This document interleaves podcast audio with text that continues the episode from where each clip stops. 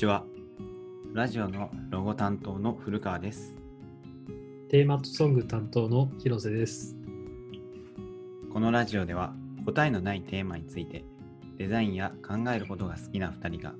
その捉え方や考えていることを自由気ままにしゃべるをコンセプトにゆるくお送りしていく番組となっております。はい、第3回目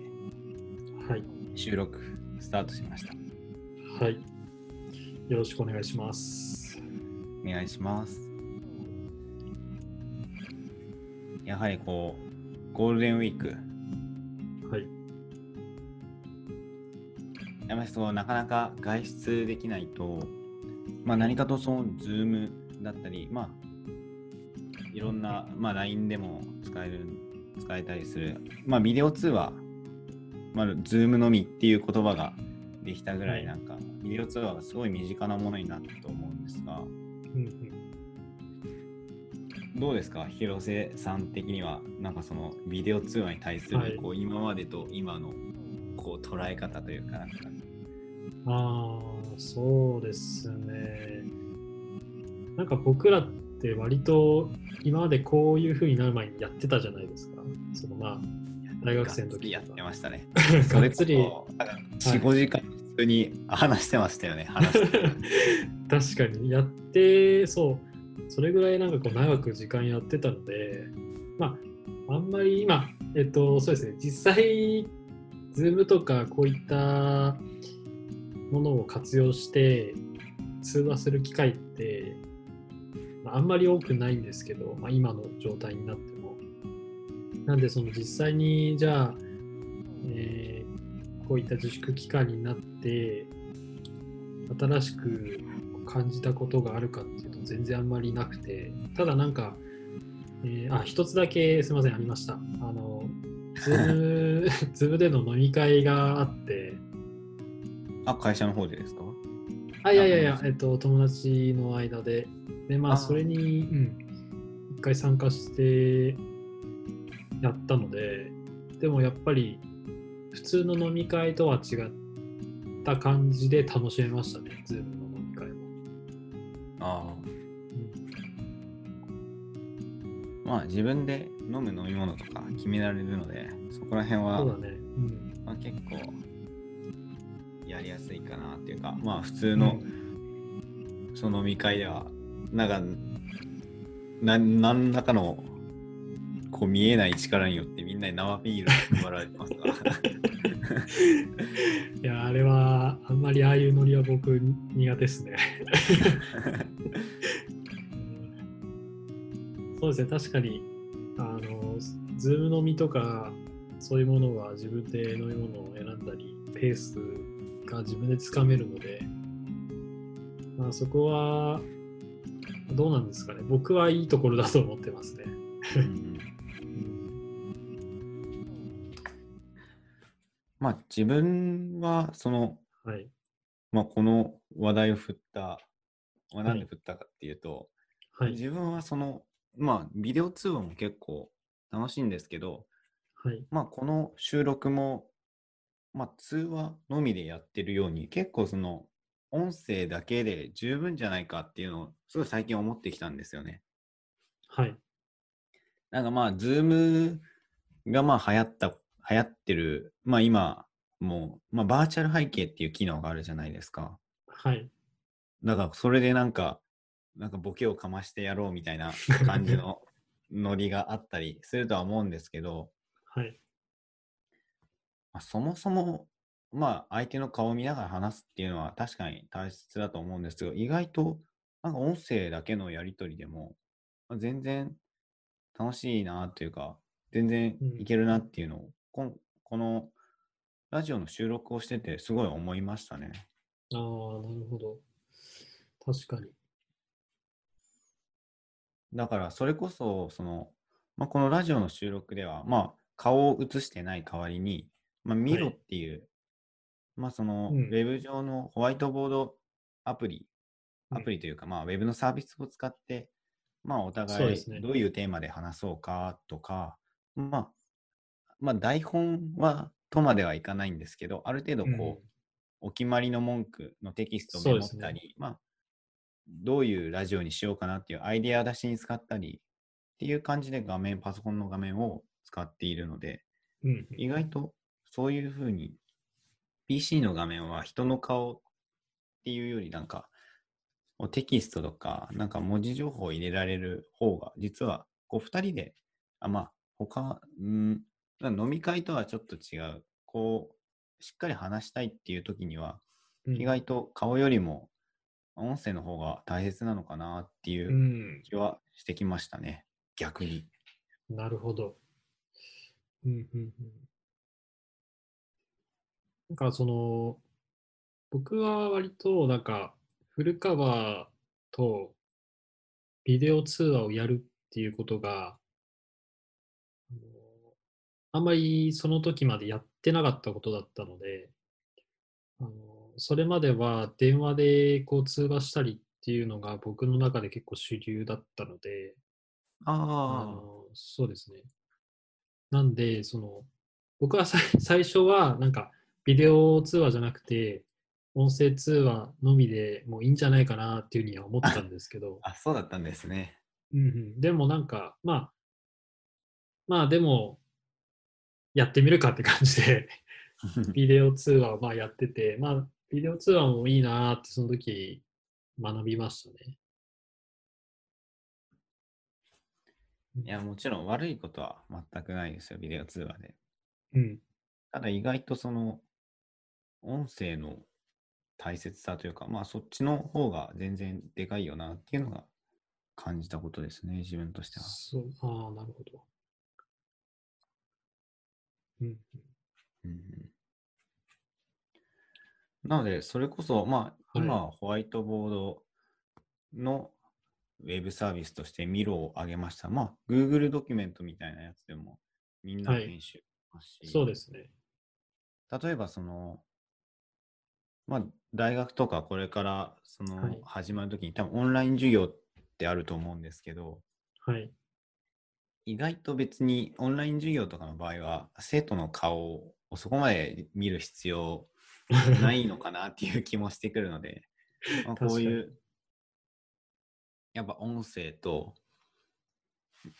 まあ、あと教授の手元を映したり、またはなんかテキスト書き込める、まあ、Google ドキュメントみたいなサービスをいかにうまく活用できるかっていう方が大切なのかなみたいな感じはしてきますね。確かに。このコロナ騒動で、だいぶこう、いろんな環境が改善されていくというか、あの、無駄なものがどんどん省かれていくのかなって思いますね。なんか、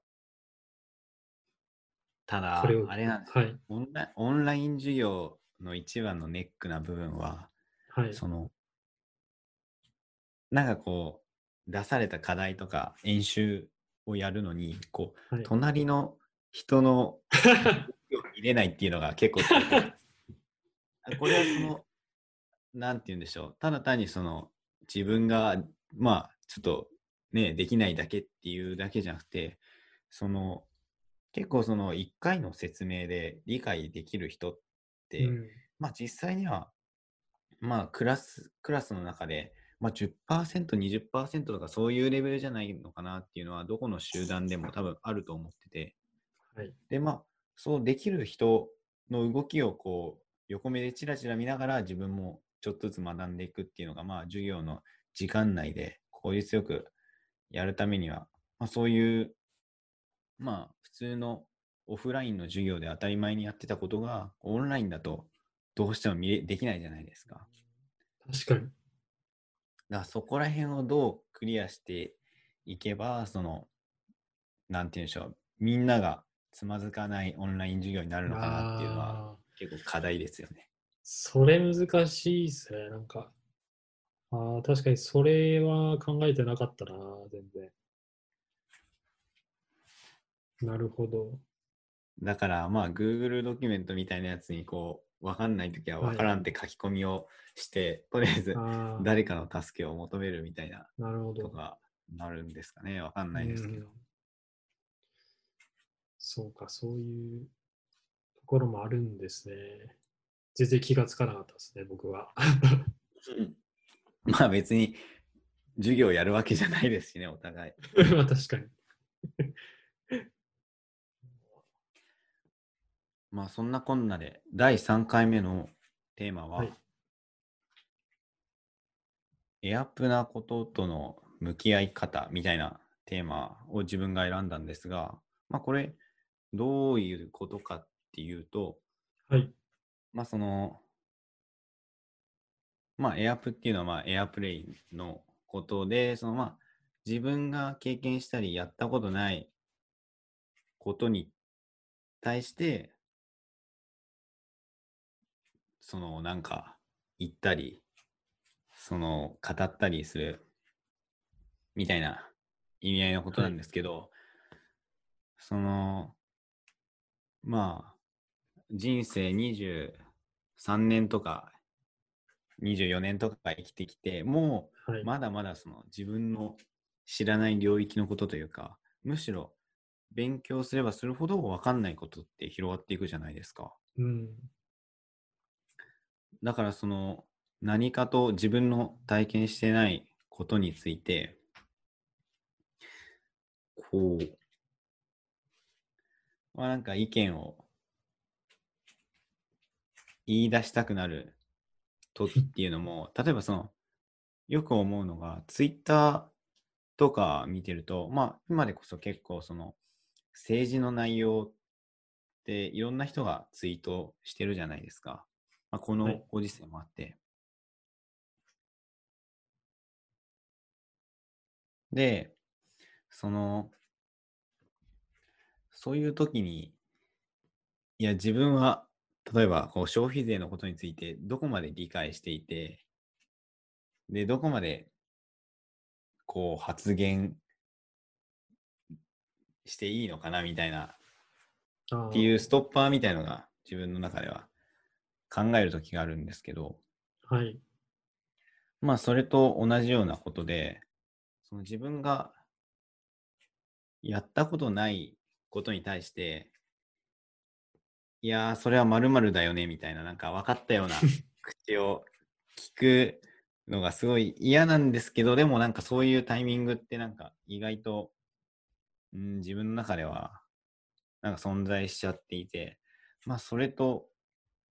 うまいこと向き合うというか、その自分がやっていない経験についてどう捉えてるのかなっていうのをちょっと伺ってみたいなって思っています。なるほど。難しいな。例えばその広瀬さんは、はいなんか最近新しく始めたこととかありますか？まあラジオもそうかもしれないですけど、はい。なんか個人的になんだろう。今までやってこなかったようなことをなんかありますかね？うーん、なんだろう。最近あれですね、あの、結構前から、前からというか、大学生の頃に一度筋トレにはまった頃があって、あで、最近またちょっとやり始めたんですね。あ、はいって。いうのは、まあ、この自粛期間なので、家の中でこう、運動もしなければ、まあ、散歩ぐらいはするんですけど、でもなんはいか散歩じゃ、こう、なんていうんですかね、あんまり筋肉もつかないし、あの、まあ、体もこう、衰えていく感覚があったので、ちょっとこれはまずいと思って、あの、また筋トレを最近再開し始めてますね。それぐらいかな。あの新しくというか、まるっきり新しいことっていうのは、はいそ。れこそこのラジオあラ、ラジオも一応小学生の頃、なんか、ああ、まあそうですね。たこともあるっておっしゃってましたね。はい。やってました。あ、じゃあ最近だとそこまでそのまるっきり新しいみたいなっていうことはあんまないですかね？そうですね。ないですね。今考えてみると。あ、でもあれはどうですか？あの、うんラジオのはい GarageBand 使ってそのジングル作ったっていう。確かにありましたね。そうですね。確かにその時は、そうですね。初めてでしたね、これ。なんかその始めるはい。前の以前に対するその GarageBand のに対する思いというか先入観というかなんかどういうことを思ってました？その今までその音楽には興味あったし、まあ GarageBand にも興味ってありましたよね？うん。まあ、なかったことはないですね。でもまあ、そんな、えっ、と、まあ、はじめ取り組み始めたのは、まあ、はいこのラジオがきっかけっていう感じですけど、はい。それ以前に、その、思ってた GarageBand の思いというか、そうですね、僕、どういうのあった？でもなんかあの、それも実は高校生ぐらいに僕、バンドをやってまして、はい。で、そのバンドをやってる時に何曲かやっぱ作曲したんですね、その時も。で、あその時に、うん、 GarageBandとは違う、なんかその作曲ソフト、まあ GarageBand みたいなものなんですけど、一回ちょっと触って、でも全然自分はその時あんま使いこなせないなと思って、すぐ諦めちゃったんですね、その時は。あ、でも似たようなアプリ、うん、以前に使ったことあるんですね。ありますね。ああ、なるほど、なるほど。なので、そうですね、なんか、本当に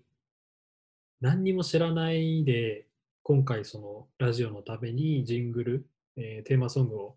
作曲したかって言われるとそうじゃないですね、厳密に言うと。うん。うん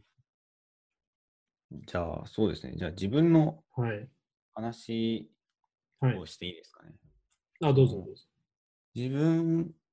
まあ結構その一人暮らしを始めてから、まあいろいろ自分で選択、行動を選択する自由っていうのがめちゃめちゃ増えたので、まあ結構これを機会に今年の目標として、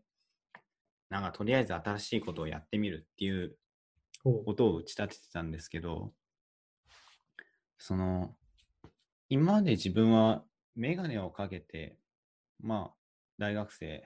大学生活を送っていて、うはい。で、まあ、社会人を1年間、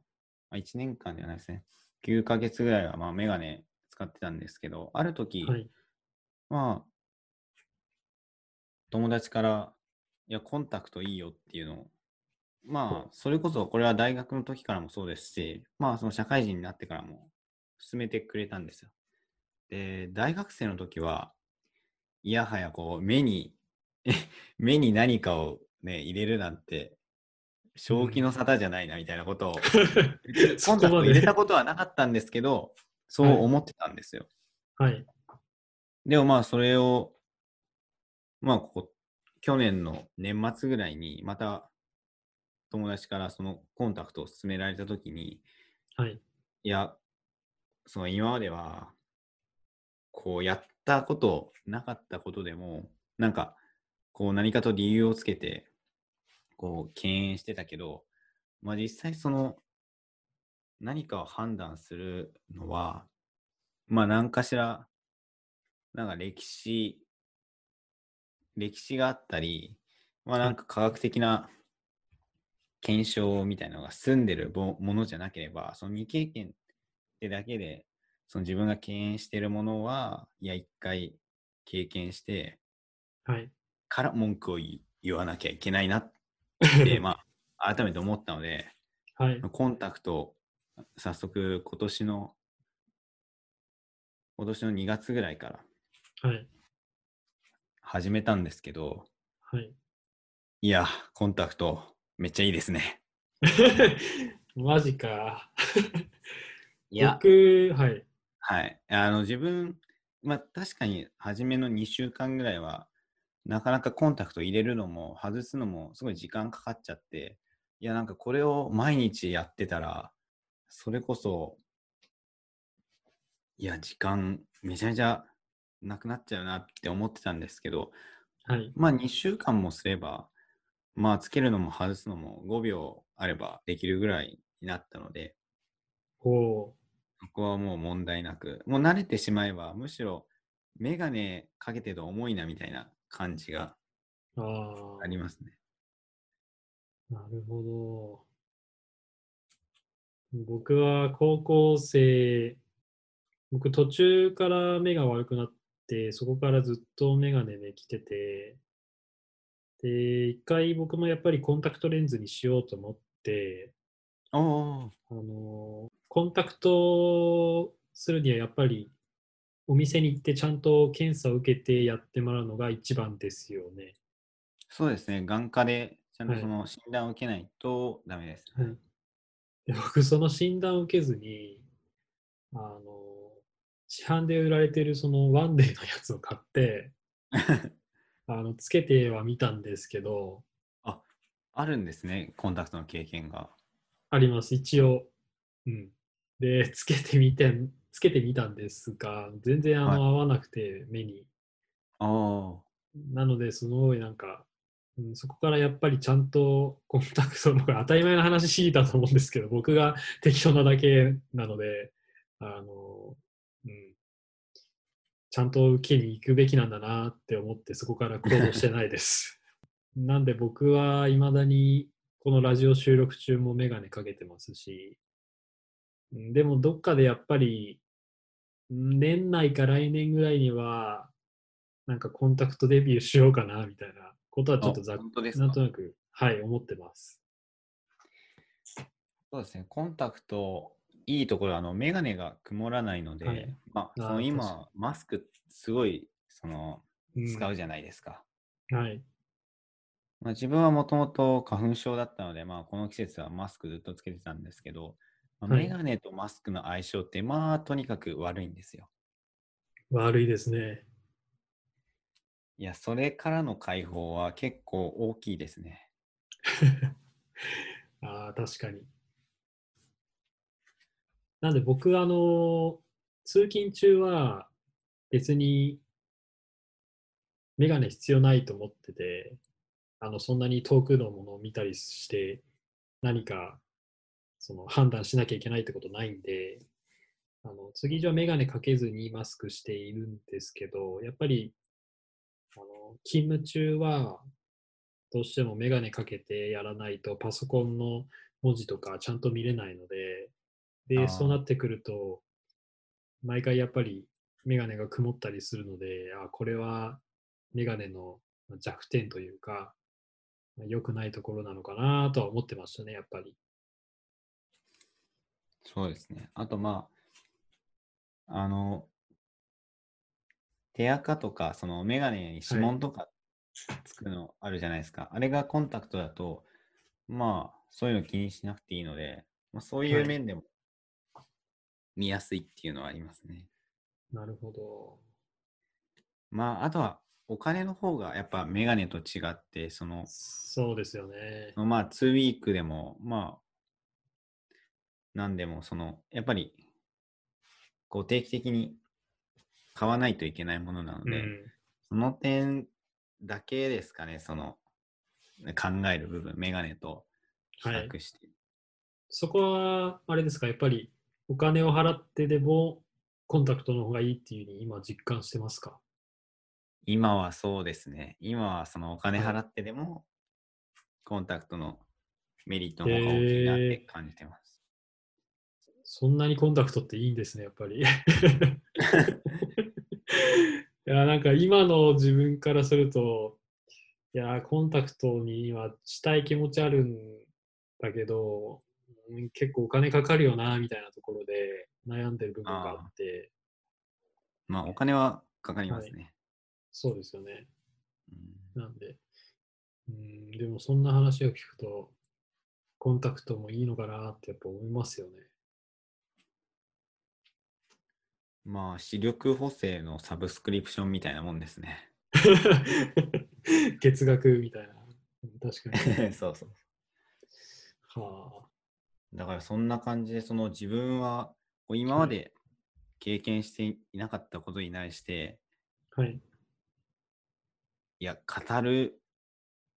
べきではないなっていうことを結構思っていて、今回のそのコンタクトの件も、はい。こうやってみてから、やってみたからこそ分かる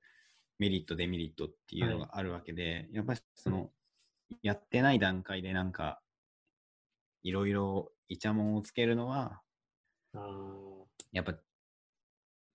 自分的にはこう避けなきゃ避けたいなっていう気持ちがより芽生えましたね。なるほど。確かになんか、人ってそういうところ結構ありますよね。なんかこう、始める前にいろいろ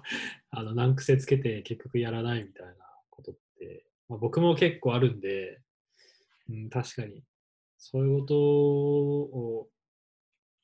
こう、乗り越えてじゃないけど、やっていくことによって、やっぱり見えていくことって、ありますよね、やっぱり。うん、そうですね。なので、その今回のテーマで、そのお話聞きたかった部分は、その、はい。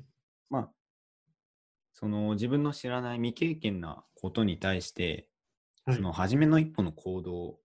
ていうのをどうやってこう楽にやっていくか。はい。まあもちろん、その未経験でも、まあ例えばそのタバコを吸ったことがないからといって、タバコの健康への被害を語るのは間違ってるかどうかっていうとそうではなくて、それは科学的に検討されてますし、まあそのそこの部分には口を出していいと思うんですよね。ただ、じゃあタバコの味について、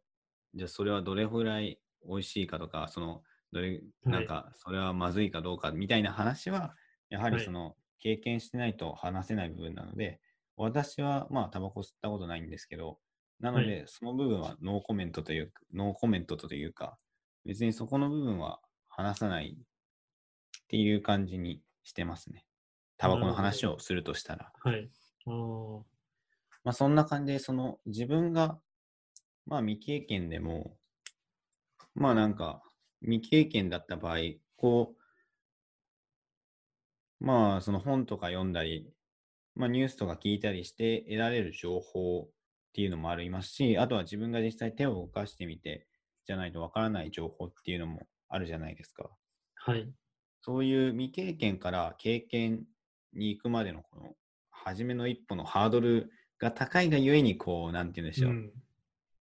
こう、エアプになってしまうっていうのがあると思うんですけど、なんかそこら辺のハードルあのなんか乗り越えるコツみたいなとか、あ、ったりし。ますかね、広瀬さんの場合、オリジナルのもので。あ、オリジナルというか、なんか自分の中でこういうルールあるな、みたいまあ、よく言われてることっていうか、あのーなんていうんですかね。まあ、大概やり始めとかってうまくいかないこととかって多いと思うんで、まあ、何か挑戦するにあたって。なんでその、まあ、失敗するのがまあ当たり前っていうふうに考えて、まあ、うまくできたら、素直に喜ぶみたいな、そういう感じで、まあ、取り組んでいて、で、実際になんか、僕今、あの、スケッチを描き続けるっていうのを、まあ、な。うんうんえー今月で6ヶ月目、半年ぐらい経つんですけど、はあの、やっぱりそこで見えてきたのは、最初、自分はどうせ描き続けても絵は上手くならないだろうっていうふうに思ってたところがあったんですけど、うんうんいや、で、も、やってみなきゃわからないっていう自分もいて、で、実際、その、ここまで書き続けてきたことで言えば、うん全然上手くなるよっていうふうに、あの、過去の自分に言いたいぐらいに、やっぱり成長できたっていうところがあって、うんで、そこでやっぱり自分に言い聞かせてきてた言葉とし、言葉というか、まあ、えーモチベーションっていうんですかね、そういう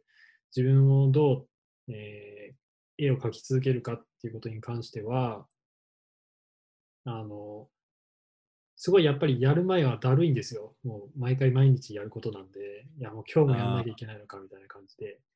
そこは一旦置いといて、まあ、もうだるいのはもうしょうがない。それはもう人間として、まあ、僕のその性格上とか、そういうことだから、まあ、だるいって思うことは、あのもうしょうがないと。もうそ,、はいそういう感情に、ちゃん感情が起こることは、あの、普通なことなんだっていうふうに思って、とりあえずその机に座って、あの何も考えずにあのペンを取って、もうとりあえず最初のい一歩のその線を描くところからスタートというか、うん。うん、そこはやっぱり、なんていうんだろう、うん、めんどくさいって思うけど、とにかく書くっていうことをやってると自然とどんどんあの書いてることに夢中になっていくんですよ、僕の場合は。うんで、気がつくと、まあ、1日大体15分とか30分ぐらいは書いていて、で、まあ、それが結果として継続していってるので、やっぱりなんか、最初の一歩とかってすごい重いんですけど、なんか、その一歩を、あのーみんな、みんなというか、自分以外の人も、あのなかなかできることじゃないけど、うんうんうん。だけど自分はそこで諦めてしまったら周りの人と一緒だからやろうっていう風な感じであのうん最初の一歩はなんか踏み込んでるのかなって思いますね。そうですね。つまり、その、はい。まあ、とにかく、その最初の一歩を軽く踏み出すために、はいこう、要素をステップはい。分解して、もう低はいいステップを一個ずつクリアしていこうっていう感じなのと、あと、そもそも行動するっていうだけで多くの人がはい挫折してしまうポイントなので、はい。まあ、その行動しただけで偉いよねってうん。いう感じですよね。そうです、そうです。まさに。自分も似たようなことを、まはい。あ、考えてまして、はい。あとはその、それ以外の部分で言うと、まあ、行動のフットワークが軽いっていう状態はどんな状態かって考えると、まあ、はい自分の中で必要な情報がもも持っているっていう状態なのかなって思っていて、はい。まあ、今言ったみたいにそのやる行動を分解していって一つ一つ小さいステップからクリアしていくっていうのはつまりその何をやるやったらそのその経験が獲得できるかっていうプロセスをもう自分の中でイメージできてるってあいうことなんですね。あ。はでい。それはつまりそのことについて、まあ、ある程度知識が持ってるはいっていうこ。とあで、逆にその、なかなか行動に移しづらいのは、その、こう、こういうプロセスをやって本当にその、期待されてる効果が得られるのか、自信が持たないというか、まあ、よくわからないからわからないってなっちゃうことなんですね。あ。はい。うん例えばその、さっき言った、広瀬さんが言ったスケッチも、はい。まあ、線一本でも書いてみるとか、まあ、手の模写をしてみるとか、そのはい。そういうプロセスを作ったときに、本当にこれをずっと続けてうまくなるのだろうかっていうところで、自分がその、わからないっていう感情のために、そのはい。行動が止まっちゃうみたいなことははい。あると思ってて。なので、その、そういう必要な情報を獲得されるために、うんまあ、期待される効果への解像度が高い状態に置いておくことが大切だなと思って、まあ、具体的にどうするかっていうと、まあ、自分の場合は、例えばその新しく知りたいことを、まあ、結構ネットサーフィンで調べてみたり、はい。まあ、例えばコンタクトの例で言ったら、そのコンタクトのデメリット、メリット、デメリットみたいなのとか、まあ、そういうのをネット、ツイッター、YouTube とか、まあ、いろいろ見てみて、はい。こう知ってみるとか。あとは、その、一番は、その詳しい人に聞いてみるっていうのはすごい手っ取り早いですね。ああ、なるほ例えば、その自分、ボードゲームっていうものを、最近巷で流行ってる、広瀬さんやったことありますか？その、ど。あ、あります、あります。なんかあの、カードゲームとかそういう感じですよね。なんかこあ、そうです、そうです、そういう。はいボードゲームにすごい興味があったんですけど、う、はい。まあ、それで、まあ、ボードゲームカフェっていうのが、まあ、ありまして、そこに行くと、まあ、いろんなボードゲームの種類が揃ってるのへで、気え。軽に始められるって感じなんですけど、はい。まあ、いかんせん、その、自分はボードゲームやったことなかったですし、そこまで知識もなかったので、はい。で、それだけですごい行動するハードルがすごい高くなっちゃうんですが、その時にその自分の知り合いの中ですごいボードゲームに詳しい人がいて、そこまで頻繁にその連絡を取り合ってたってわけでは全くないんですが、ここはそのやはり知識がある人に詳しく聞こうって思って連絡して、はい。で、まあ、一緒にボードゲームカフェに行く約束をして、ボードゲーム初めてそこでやって、やってやっぱ、そのすごい楽しかったなって思って、今度は自分が他の知らない人に広める役割になるおおえ感じまで、ボードゲーム好きになったんですけど、知らなかった、全然それは。今度その、あの、なんて言うんでしょう。こう、このご時世が落ち着いたら、いや、ボードゲームしましょうよ。ああ、いいですね。まあこんだけあの、はい。はい、あ、ごめん。あなんかい月1ぐらいでいつも会話してるのにあの実際こうやってなんかラジオ番組を作って話すことによってなんかお互い全然知らないことを知るきっかけになんかなることってあるんだなってちょっと今思いました、ね んやっぱりなんかこうやって話してみるもんですね。ー うんもそうですね。はい。はい。あの、だからやっぱ詳しい人が、こう自分の身近にいるっていうことは、それだけでその行動のハードルがすごい下がるので、やっぱなるほど。まあ、でもなかなかその自分のやりたい行動に適した詳しい人ってなかなかいないと思うんで、これははい。いたら活用すべきですけど、あいない場合はいは、やはり書籍から情報を得るっていうのは結構王道で、あ、はい。で、なおかつ信頼度も高いので、自分ははい。それをしたりしますね。なので、その、例えば、最近、その、興味があるテーマとして、コーチングっていうものがあるんですけど、はい。広瀬さんはコーチングって聞いたことありますか？あります。あのツイッターであの有名な方のコーチング、名前が出てこない。申し訳ないけど、あの、誰でしたっけ？小若菜さんですかね。ああ、そうです、そうです、そうです。はい、その方です。すいません。まあ、一部のはい。こうネットの界隈で、インフルエンサーな小若菜さんっていうはい。方がいらっしゃるんですけど、まあ、自分もその方のノートだとか、まあ、発信を見て、あ、コーチングっていうものがその自分のやりたい仕事のスキルとして近いなっていう、自分がそのファシリテーションみたいな、なんか誰かの頭の中にあるごちゃごちゃ絡まった紐みたいのを解きほ解きほぐすようなはい。なるほど。役割っていうのをなんかやりたいなっていうのがすごいあってそういう意味でコーチングっていうもの手法にすごい興味があったんですがその時はまずはそのコーチングに関連する書籍っていうものをまあ図書館だったり本屋だったりしてまあ雑に入門書みたいなものを10冊ぐらい、まあ、買ったり借りたりしてまあ読んで、まあそれぞれで言ってる共通してるポイントみたいなところを抑えると大体そのあなんかその言わんとしてることがつかめたりしますね。なかなあ、か。一冊だけだと、まあ、どうしてもそのなんか全部が全部大切なことに見えがちなんですけど、ある程度複数の書籍、複数の著者の書籍から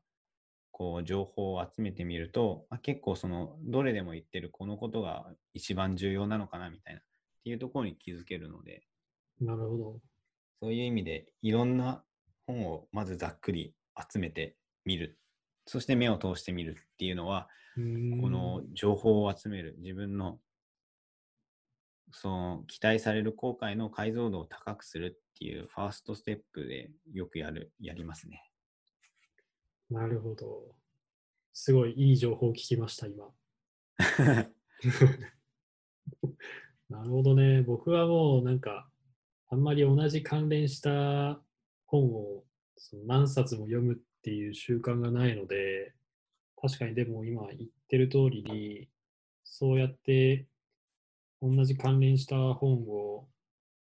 まあ、たくさん見ることによって、その大切なことっていうのが見えてくるっていうことは、あの別に僕は試して実感してることではないんですけど、うん。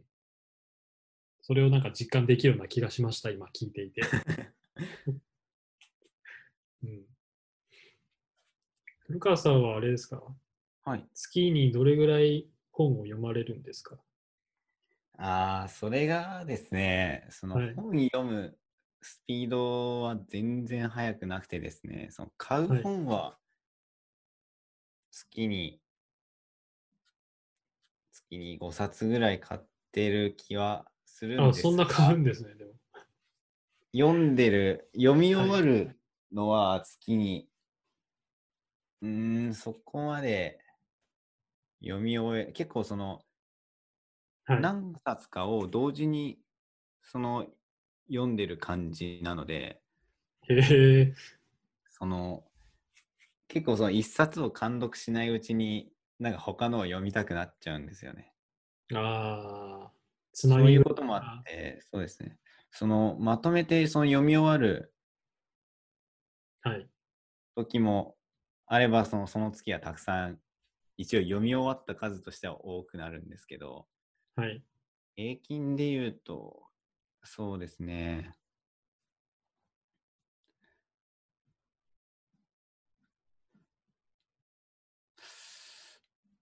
どうだろう。4、四いや、3冊、3冊読んでますかな。わかんないですね。